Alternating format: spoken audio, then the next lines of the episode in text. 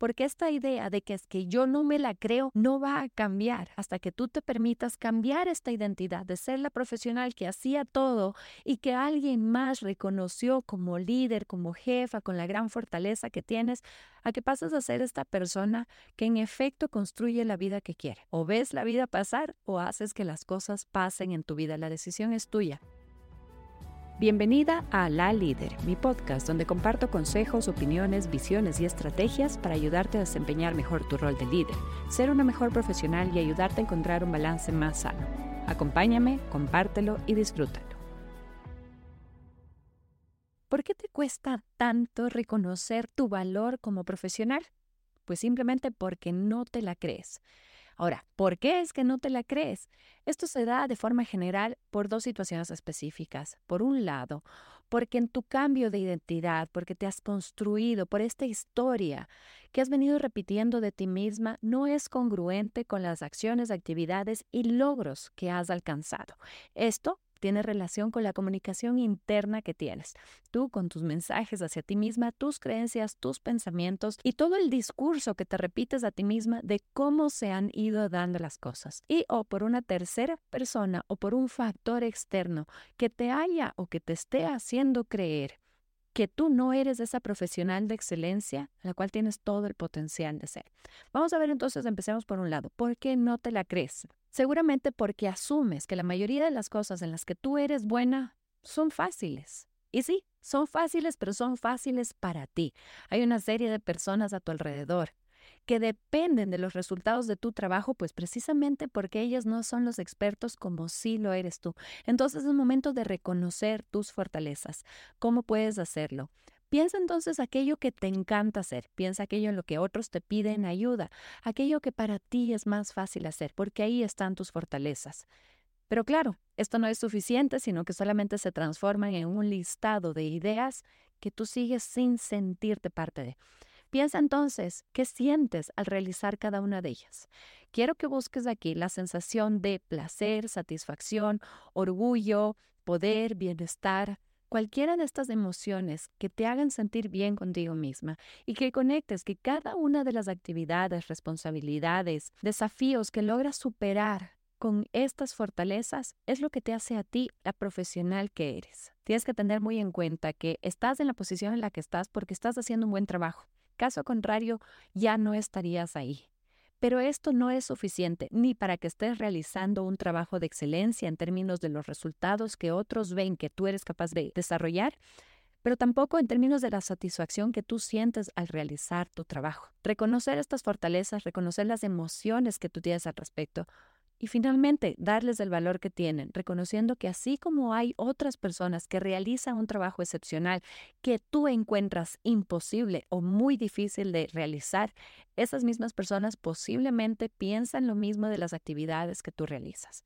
Pero claro, nada de esto termina de valer si es que tú no sabes mostrarlas desde la perspectiva del valor que entrega. Cada una de estas fortalezas que tú tienes te permite realizar determinada actividad que a su vez entrega o facilita la vida de otras personas. Piensa entonces a quién le estás facilitando la vida. Puede ser un cliente interno o un cliente externo, tu colaborador, tu jefe.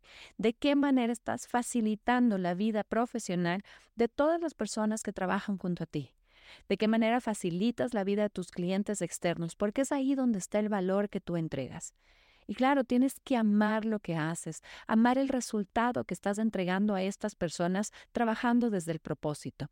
¿Ves cómo vienes? Desde reconocer las fortalezas hasta saber cómo las estás utilizando y cómo estás sirviendo a las personas que te rodean gracias a aquellas características que son específicas tuyas, que son únicas y que si es que tú las llegas a reconocer desde la pasión que despiertan en ti y desde el propósito que te ayudan a cumplir con ello, espero entonces aprendas a sentirte más orgullosa y sentirte más dueña de esas fortalezas. Y segundo clave para que tú puedas mostrar y sentir ese valor que tú tienes como profesional, pues olvidarte de aquella idea completamente equivocada, que mostrar el valor significa que tengas que ser el alma de la fiesta, significa que tengas que ser extrovertida, que tengas que ser la que más habla en las reuniones, la que tiene la voz más fuerte, menos fuerte.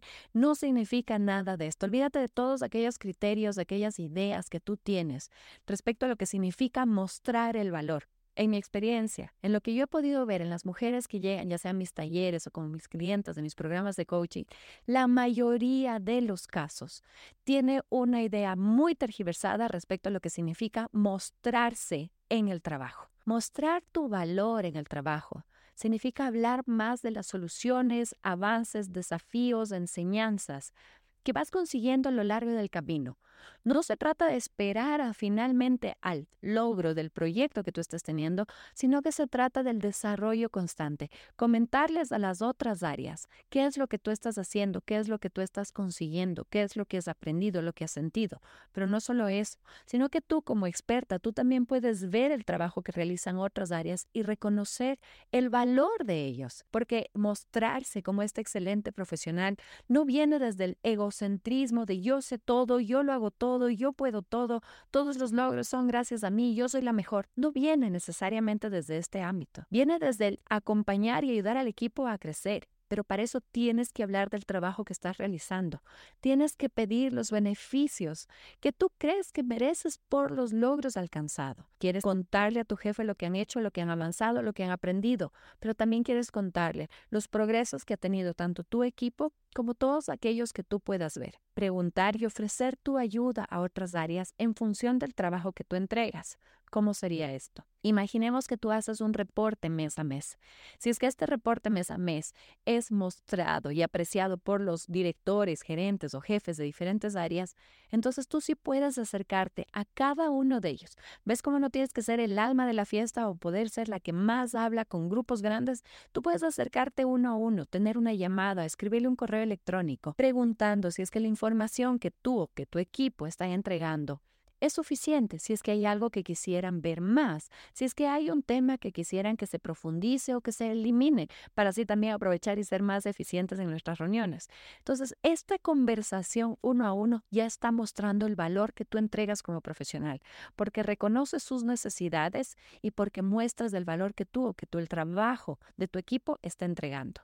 Y aprovechando que ya has tenido esos acercamientos con personas A, B y C, pues es entonces cuando te muestras con tu jefe o con los jefes de tus jefes y en aquella reunión, en aquella conversación, algo más casual o en aquel comité, tú sí puedes llegar a mencionar que en la reunión que tuviste con persona A de determinada área, consideraron o aprovecharon o analizaron o también decir que también te reuniste o que tuviste una llamada con la persona B, con la persona C.